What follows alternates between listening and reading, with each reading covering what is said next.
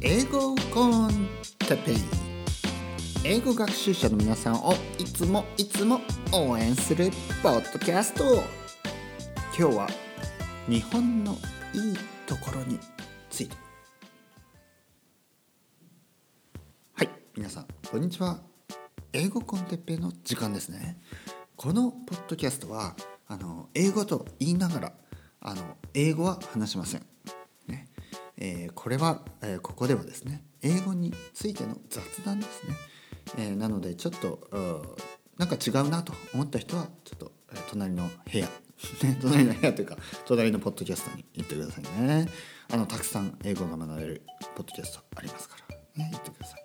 ここではですね英語を話さない代わりに英語に関する雑談とかですね。まあ英会英語英語学習語学学習。まあそのまあもろもろですね。あとは世界のこととか日本のこととかそういうことです。いわゆる。ね、こういうトピックってあのいろんなブログとかでも書いてて結構ねあのみんなが好きなトピックなんですね。でもそれにもかかわらず結構ねあのこれに関するこのこういう話題に関する留学とかねこういう話題ワーホリとかねこういう移住とかねこういうまあまあこういうあの話題に関するあのポッドキャストがあんまりないので、まあ、ちょっとあの始めてみました。ね。えー、まああるのかな？あるのかな？まあありますよね。おそらくね。自分が考えたことって大抵もう誰かやってますからね。はい。それでは、えー、今日のトピックですね。今日はあまずね日本語じゃない英語頑張ってますか？皆さん英語やってますか？ね。お疲れ様です。ね。今日も少しゆっくりしてってくださいね。疲れた。あなたの疲れた、えー、この耳をね英語を聞き疲れた耳をね少し日本語の情報で癒してもらえたらと思います。えー、日本語ですね日本語ですね。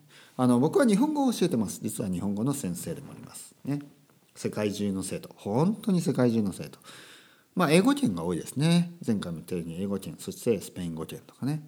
まあでもドイツ人もいるし、えー、あとはね、えー、フランス人もいるし、結構ねあの、まあ、ドイツ人の人は英語は結構わかる人多いですけどえー、フランス人の生徒で、えー、日本じゃない英語が分かんない場合でしかも日本語がかなり初級の場合は結構大変ですよ教えるのが。本当に。じゃあどうやって説明しようかなって感じですね。本当に。これ結構大変ですね。やっぱり最低でも英語が分かる人はまあまあちょっとね英語あの初級の場合はね英語でちょっとこうフォローしたりねできます。でもちろん中級以上の人は日本語だけでいきますよね。でもね初級日本語は初級でしかも英語も分かんないってなるとあのスペイン語圏の人の場合はそれでも僕はスペイン語は分かるからいいんですけどそれでスペイン語圏でもない。英語英語もダメスペイン語もダメそして日本語もダメだと結構大変ですよ。本当に。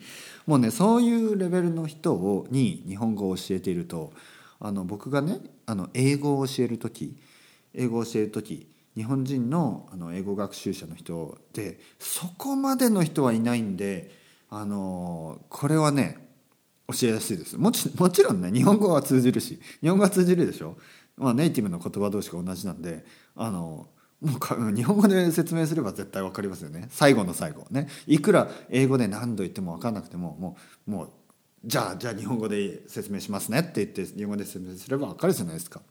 あとはあの英語で 1, 1から10っていうかね1から10まで言えない人はいないし、まあ、そういうのは分かるじゃないですか。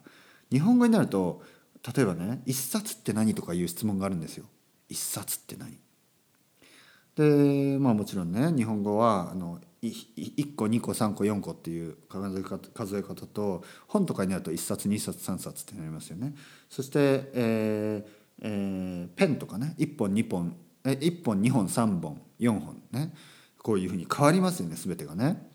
でそのポンとかはもうポン1本2本3本4本5本で8本みたいななんかそういう変わるでしょ本がボンになったりもうねなんかその説明。もう大変ですよ、ね、日本語を教えるっていうのは大変です。大変だけどやりがいがある仕事ですね。本当。大変だけどやりがいがある。でまあなぜこんなことを言ってるかというとあの日本語を教えることによってですねいろいろな外国人の生徒で日本語や日本に興味がある人と話す機会が多いんですね。もうほんと毎日。毎日ですよ。毎日外国人と日本語で日本のことを話してます。そしてそれでねやっぱりあの気が付くんですよね。あ日本はいいところがたくさんあるなと。ね、しかも僕が今海外に住んでるからね、あのスペインあるあるとか言ってねよくスペインの文句言ってますけどまあそんなもんなんですよ。実際ねやっぱり海外生活って大変なんですね。でもちろんいいこともたくさんあります。ね。あのサグラダ・ファミリアがあの遠くに見えるとか。ね。まあ遠くってまあまあ、まあ、近いんですよ。実は結構近くに住んでるんでサグラダ・ファミリアが見えるとかね。そういうのはあのいいことですよね。でだしあの中にもね何度も入ったことあります。でねあの食べ物もね美味しい食べ物が多いしビールは安いしビールほんと安いんですよ。缶ビール。缶ビールだと本当一番安かったら50円ぐらいであります。あの高くても100円はしない。ね。想像できますか？その世界。ビールが缶ビールね。缶ビールが100円しない世界。考えられますか？ね？発泡酒じゃないんですよ。ビールですからね。あとはあのお店で飲んでも200円ぐらいなんですね生ビール。信じられますか？信じられますか？その世界。だから素晴らしい まあビールが安いだけでね素晴らしい世界とは言えないですけどまあ本当に素晴らしい。でもねやっぱスペインあるあるでアマゾンが来ないとかねまあ日本でもあるらしいですけどもうそのレベルじゃないです。ねその日じゃない。ね、まあ、あの物が横割れるとかもう人が道を譲らないとか、ね、人が人がもうなんていうのもうあの犬の糞の掃除をしないとかもうあのうるさいとかね、あの注意したら逆ギレされるとか。もうまあまあまあ日本でもあるかもしれないですけどね。僕の経験から言えば日本の日じゃないです。全然全然。もうそそれねもうバルセロナとかスペインに住んだことがある人と話せばね。いやただねこれねでもねもう思い入れが違うんですよね。人によってはもうスペイン大好き人間っていうのがいてあのそういう人が留学とかするともう100%何でもスペインはグーみたいな。であの日本ダメみたいな人もたくさんいるわけですよ。でも僕の場合はやっぱりこっちの人と結婚してきてるわけで特にねスペインが好きとかそういうわけではなかったんですね。だから割とクールな視点でですよ。クールな視点で住んでみるとやっぱりねいいことと悪いことやっぱたくさんあります。ね、特にやっぱり日本人にとってはやっぱ日本が住みやすいという結論っていうのはまあほとんどの人に当てはまるだろうなというのは結論ですよねこれは本当に。えー、日本の方が合わない人っていうのはやっぱり少数派はいると思います。そういう人は海外の方が合うっていうね。いやあくまで少数派ですよね。やはりほとんどの大部分の日本人にとっては僕も含めてですね。やっぱり日本の方が合うんじゃないのかなと思います。そして、えー、海外の外国人も逆にあの少数派は日本の方が合うっていう人もいるんですね。まあ、少数派は海外自分の国よりも海外の方が合うという人たちです。だから僕の生徒さんたちにはほとんどがですね日本に住みたいとか日本に住んだことがあるそして日本に住んだことがあって一度今自分の国に戻ってしまったけどまた行く計画を、ね、また向こうに日本に戻る計画をしている人たちそういうのが結構いるんですねっていうかほとんどなんですね。なのであのそういう人たちは多分自分の国が合わないというねいわゆるそういうタイプです。僕はですね自分の国が合わな合わなかったわけでは一切ないのであの日本にね今度帰ることが決まって嬉しいな。むしろね妻の方が結構変わってるかもしれないですね。日本の方が合うって言ってるからだからちょっとあっちの方が変わってて、はい、僕はそんなに変わってなかったんですよね。やっぱりスペインの方が合うかなとか思ったことはないですね。想像もしなかった。まあ大変だろうなと。まあでもな子供が小さい時にいろいろこっちの方がいいっていう環境が整ってたのでこっちに来たという感じですね。はい、そして日本のいいところ、ね、こういうのがたくさんあるわけです。でじゃあ皆さんじゃああの僕みたいに英語を教えてる人の先生のよく言うことってどういうことが多いですか？海外に出た方がいいよとかそういう人がほとんどじゃないですかね。で僕もそういう人をたくさん、まあ、聞いたことがありますそういう話をね。僕はですねちょっと変わっててあの英語をやった方がいいというのはあくまであのもう本当に日本にいてもっていう話であの前回話したように語学学習というのはやっぱりポジティブなもんなんですよね。大変な毎日の中でなんか変わらないルーティンの中であの少しでもねやっぱポジティブなことをやった方がいいと思うんですポジティブっていうとちょっとあれだな。何かあの努力の成果が出るものですね。例えばあのジムに行ってる人って何でハマるかっていうとやっぱり成果が出るんですよ。人間の体って正直なんであのちゃんと栄養をとってちゃんとレあの運動すればあの筋肉はつくし脂肪は落ちるんですね。で体の調子は良くなるし見た目も良くなるしあの全ての調子が良くなるんですよね。あのまあ僕はねちょっとねなんか結構結構調子良くなるっていう感じがしなくてなんか運動すると具合悪くなるんですよ。まあまあまあそれは置いといてなぜそうジムにはまる人がいるかっていうのはそういうことです。でなぜ語学学習がいいかっていうのも全く同じ理由です。勉強すればするほど成果が出るんですね。勉強すればするほど。だって1個単語を覚えたら1個単語覚えるでしょ？それだけ。ね？減るもんがないんですよ。1個単語を覚えたらなんか2つを忘れるとかそんなことはないんです。ね？まあ、もちろんあの瞬間的にあるかもしれないけどでも長い目で見れば勉強したもんだけ運動した分だけその筋肉がつくのと同じように勉強した分だけあの英語はね話せるようになるんです。まあ、話せるようになるというとあれだな話せるようになるように英語を勉強すれば話せるようになります。ねえー、なんか中学の受験英語みたいなことをいくらやっても話せるようにならないですね。でも僕が言うような話せるようになるようなあの勉強方法をしっかりやれば話せるようになります。ね、これはもう 100%100% 100%あのやればやるだけ結果が出る。ね本当に。これはもう本当にあのカレーにカレー粉と、ね、牛肉とあの玉ねぎとねなんかもうちゃんとレシピ通り入れればビーフカレーになるもうそのそのレベルです。ね、料理と同じです。もうこれをパンパンパンと入れてあの1時間待てばカレーになる。もうそういうレベル、ね、あの勉強の仕方もこれをポンポンポンってやってこうやって続けていけば例えばねいつも言うように6年後には皆さんはねかなりのレベルで英語を話しています。本当に。1年後にはもうすでにあの恥ずかしさとかは絶対ないですよ。すでに。なんか違和感もないですよ。1年後にはもう自然に1年いらないなもう3ヶ月後ぐらいにはあの英語をね週に1回例えば僕とえー、1時間ぐらいですね。話すことが普通になってます。3ヶ月もいらないな。もう1ヶ月でいいですね。はい。4回ぐらいやったらもう十分ですね。まあ初回はねもちろん少しねまだあの初めてですから。ね。でも2回3回もそんなもんですよ。そんなもんでなれるなれます。そして僕と例えば1年とかねした後にあの外国人とね話してみるとびっくりしますよこれ。これ本当ねいつも嬉しい。この話聞いた時に。うん。やっぱり同じなんで結局はね英語なんであの話せるんですよね、うん、だからそこでびっくりするんですねみんな。あれ？話せる？っていうか先生といつも話して話してたとと同じように話せばあ通じるんだって思ってそれが自信につながるんですね。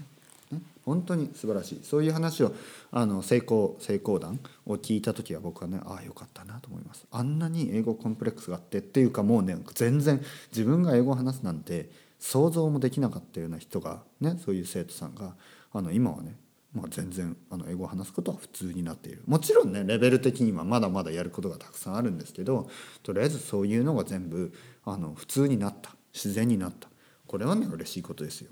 うん、自分英語を話してる自分に違和感がなくなるっていう状態ですね。これは本当に素晴らしいこと。そうなんですよね。ジムジムってねなんか僕自分にねそういう違和感があるんですよね。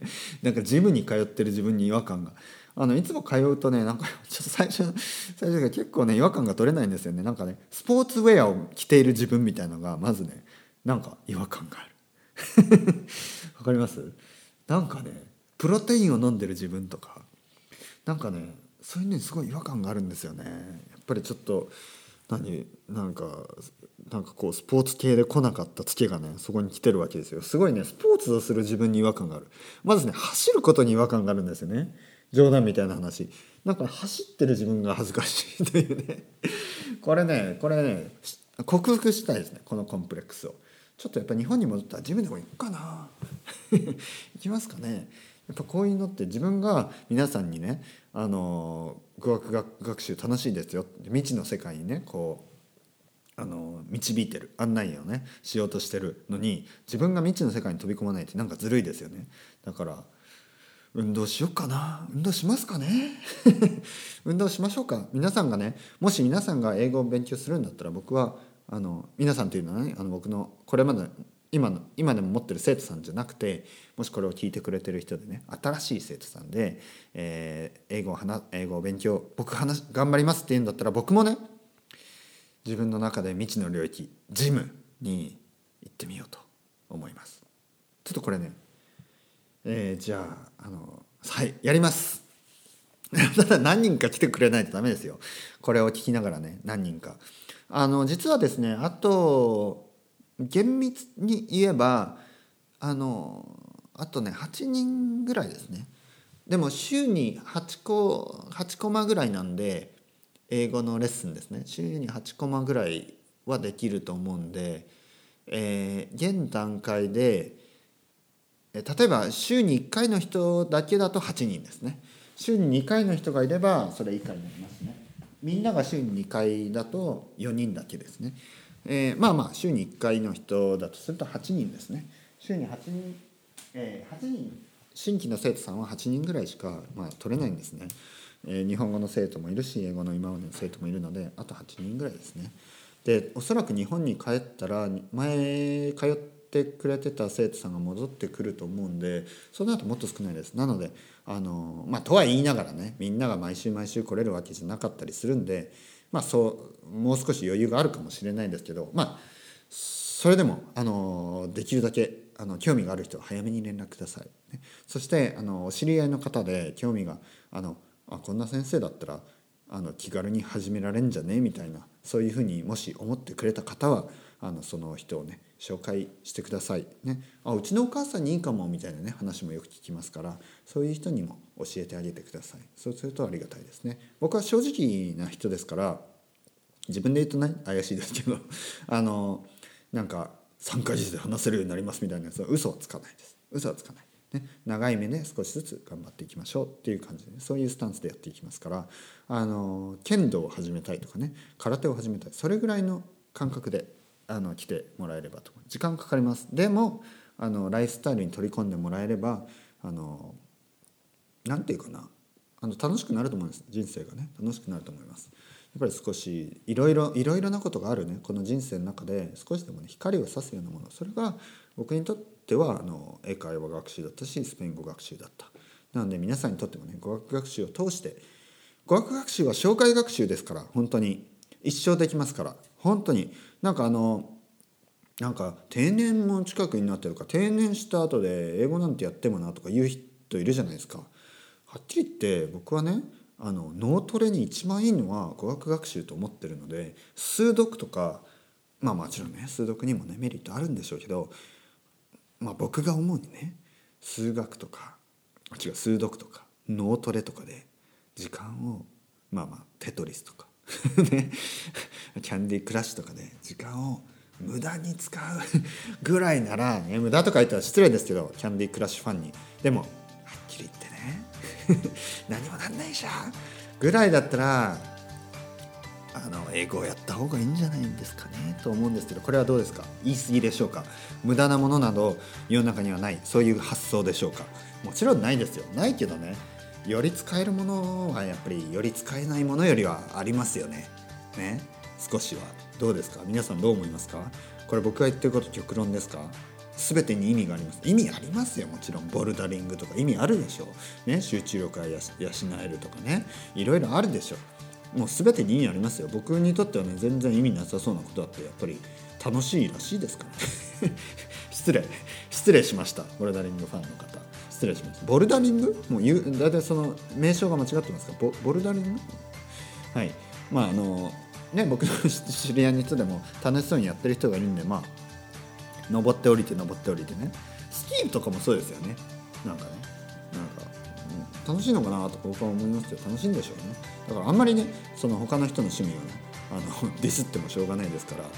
でもねあのなんかあのずっとやり続けられることでなんかあの探してる人とかは僕は英会話とかいいと思うんですけどどうでしょう？どうですか？本当に。どうですか？だって僕のあの親みたいに子供が国際結婚するという可能性だってこれから先相当高いですよ。本当に。ね。そうなった場合やっぱりその向こうの家族と話したりとかね。あとやっぱりいとことかね。あの親戚とか考えるともうそう外国人が家族に入ってくる可能性やっぱり昔より全然高いですから自分があの国際結婚しなかった人でもそうなりますね。友達とかね。あとは友達だったらたくさんですよ。僕だってあのアメリカ人の友達イギリス人の友達、ね、結婚してないけど、ね、結婚はあのスペイン人ですけどあのそういう友達はたくさんいますからそうするとやっぱり英語を話せた方が世界広がりますからね。日本にいても、ね、あの英語は使えます、いくつになっても。それではまた皆さんチャオチャオアスタレゴ。